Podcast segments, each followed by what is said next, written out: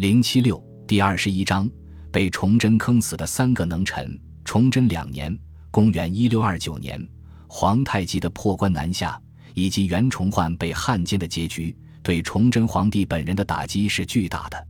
不仅仅因为他一直倾心相信的袁崇焕最终让他失望，也不仅仅因为明军在大多数时间里丢盔卸甲，被打得溃不成军的惨状。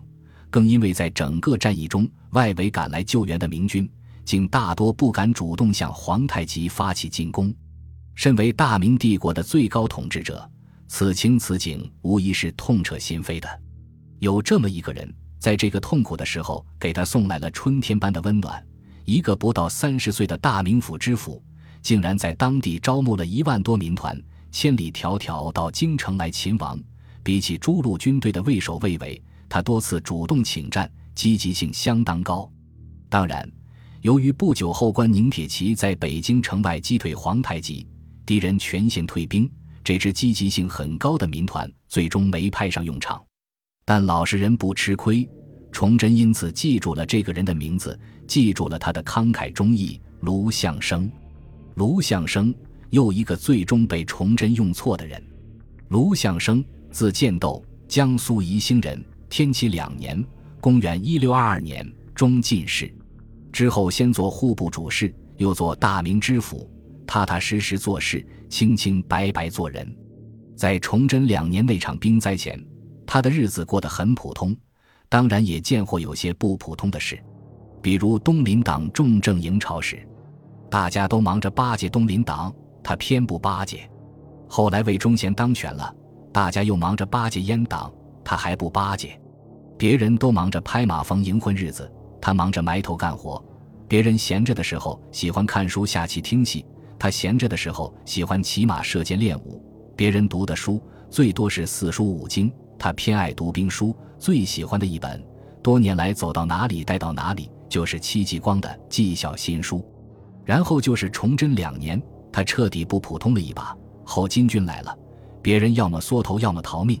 他招了一万人，雄赳赳气昂昂要上战场。从这以后，不普通的卢象升就走上了一条不普通的人生路。先是崇祯三年（公元一六三零年）升了官，提拔成负责练兵的昌平、大明、邢台三地练兵的参政。巧合的是，这三个地区恰是当年戚继光冀州招兵的地方。卢象升捧着戚继光的书，有样学样的摸索着干。外带自己一点发明创造，经三年努力，到了崇祯六年（公元一六三三年），真个练出了一支精锐来。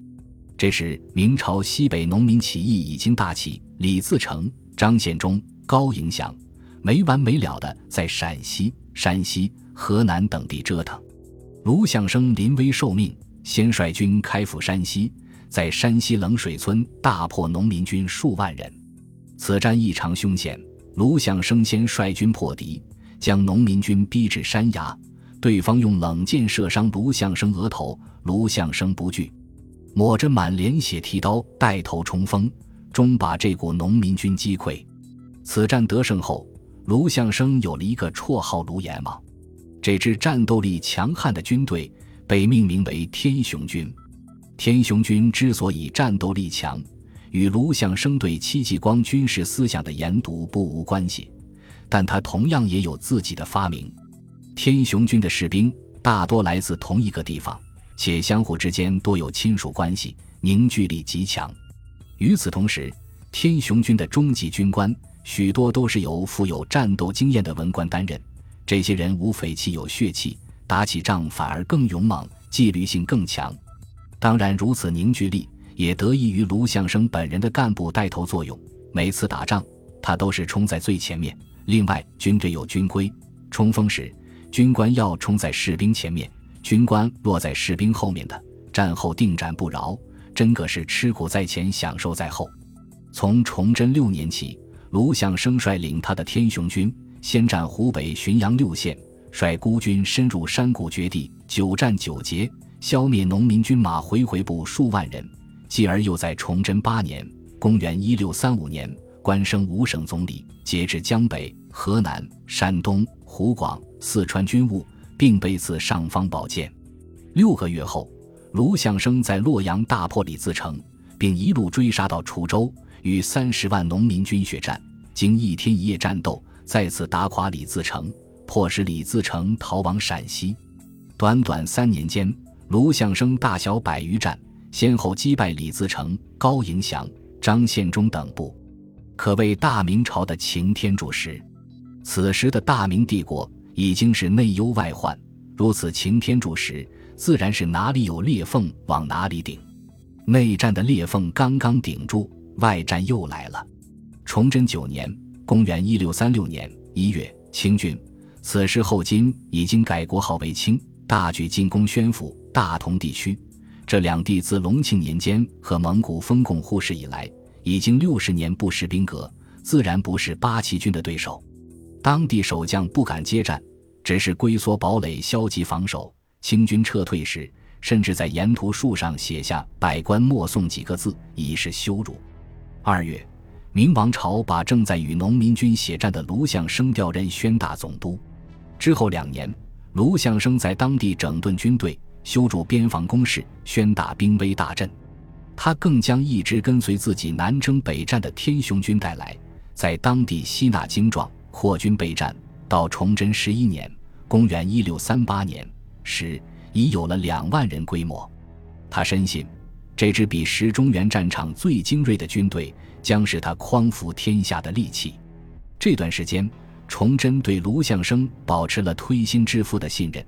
期间，朝中不断有言官弹劾他，有人说他杀良冒功，也有人说他在宣大滥用民力。崇祯皆充耳不闻。特别是崇祯十年（公元1637年），卢象升的好友户部尚书侯恂及戏剧家侯方域的父亲获罪。刑部尚书郑三俊意图从宽发落，被大怒的崇祯连带陪绑，眼看两人性命不保。远在宣大的卢象升主动为二人说情，崇祯随即应允，将两人开释。这时期的崇祯对卢象升是信任备至的。然而到了崇祯十一年（公元一六三八年）八月，卢象升遭遇了崇祯最大的信任危机。这年八月，清军再次集结八万大军。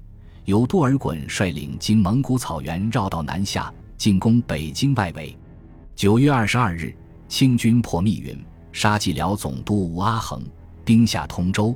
眼见北京城危在旦夕，卢象升火速驰援，临危受命，被崇祯委任总督天下兵，赐尚方宝剑。比起崇祯两年（公元一六二九年）率一万民团救援京城的情况，彼时卢象升。手握宣大旌旗、关宁铁骑等诸路劲旅，旌旗招展，与清军八旗相持。深知责任重大的卢象升决定主动出击。九月三十日，卢象升进军保定，决定先打保定清军。是日深夜，卢象升发起夜袭，派三千精锐奇袭，战前下死命令：刀必见血，马必喘汗，人必带伤，违者斩。战事爆发后。卢象升身先士卒，明军奋勇冲杀，清军反应不及，一度溃却。当卢象升欲主动出击时，却惊讶地发现，他的后续部队竟突然消失了。原来崇祯派来的监军太监高启前竟擅自撤退，把率先冲阵的卢象升给晒了。还好明军死战，终从清营突围而出，但是伤亡过半。经此一战。保定清军烧却，可兵部尚书杨嗣昌却大肆渲染，指责卢象升擅自出战，以致大败。次日，卢象升被崇祯下诏申斥，满腔杀敌之心连遭冷水。高启乾给卢象升捣乱，是因为人品问题。高启乾此人性情贪婪，是崇祯信任的御马监总管，出外监军时常大肆索贿，如洪承畴。邱和嘉等人皆大笔贿赂，唯独卢象升不买账，自然结了梁子。杨嗣昌整卢象生，是因为路线问题。彼时明朝内忧外患，杨嗣昌坚信攘外必先安内，主张与清军媾和。卢象生坚决反对，在驰援京城面见崇祯时，就曾以臣只知带兵打仗一句，讽刺杨嗣昌的求和政策，二人因此结怨。而崇祯本人也在战和之间犹豫不定。卷进这个漩涡，卢象生自然处处掣肘。保定之战后，崇祯求和之心大起，杨嗣昌又添油加醋，说卢象升坏事。为不让卢象升给议和大事捣乱，崇祯一面命卢象升进兵巨鹿，一面将卢象升本部兵马尽数拆分。十一月，卢象升进抵巨鹿抗敌，身为总督天下兵马的他，手里竟然只剩下一万兵马。他的精锐天雄军大部以及原本应由他指挥的关宁铁骑，皆被高启乾扣着。巨鹿地处要冲，是清军必争之地。见卢象升兵少。清军起初存轻视之心，多次发动进攻，都被卢象升奋力打退。整整一个月，清军竟数度攻巨鹿不克。这时，杨嗣昌又添乱，将卢象升的士兵又调出五千归高启前。十二月，多尔衮集中八万主力围攻巨鹿。开战之前，卢向生抱定必死之心，召集当地乡民哭泣说：“我等死在旦夕。”不愿连累百姓遭兵，为免当地百姓生灵涂炭，决定主动进攻，向清军主力发起自杀式攻击。百姓无不感动，纷纷捐出家中仅有口粮。十二月十五日，卢向生率部在蒿水桥与清军接战，八万清军将卢向生部重重包围，战斗从中午打到深夜，在付出了巨大代价后。清军终于全歼了卢象升部五千兵马。卢象升本人在格杀了二十多名清军后，率仅有二十余人冲向清军军阵，乱箭之中壮烈殉国。可恨的是，卢象升血战时，高启乾率领的数万精兵与他相隔五十里，却见死不救。卢象升殉国后，杨嗣昌还在拼命整他的黑材料，甚至逼迫巨鹿知府诬陷卢象升为敌怯战。卢象生失守，被杨嗣昌扣押五十天不上报。卢象生死后，崇祯竟然两年多不给抚恤，直到崇祯十五年（公元一六四二年）才给予追谥，可谓刻薄之极。崇祯之所以如此，主要还是卢象生坚决主战，不合他的心思。一颗擎天柱石，虽是被清军杀死，不如说是被崇祯坑死。卢象升的死。对明王朝的打击是沉重的。在明末农民起义时期，卢象升是对农民军胜率最高的将领，高迎祥、李自成、张献忠等皆一度被他打得奄奄一息。他亲手打造的天雄军，即使在对阵满洲八旗时也毫不逊色。人品上，卢象升属于绝对苦行僧式的人物，为官清廉，作战身先士卒，公平处事，凡事起带头作用。比如部队缺粮，他就带头断粮；部队打仗，他就带头冲锋。其人格魅力，就连许多嚣张跋扈的兵匪也格外敬服。比如关宁铁骑的悍将祖宽，镇压农民起义初期是个出了名的贪婪横暴的角色。洪承畴、杨嗣昌皆不能节制他，他唯独对卢象升服服帖帖。如此人物，竟无法在崇祯手下施展拳脚。晚清名臣左宗棠西征时，读到卢象生传，不禁感叹道：“如此际遇，成为天下之世恨。”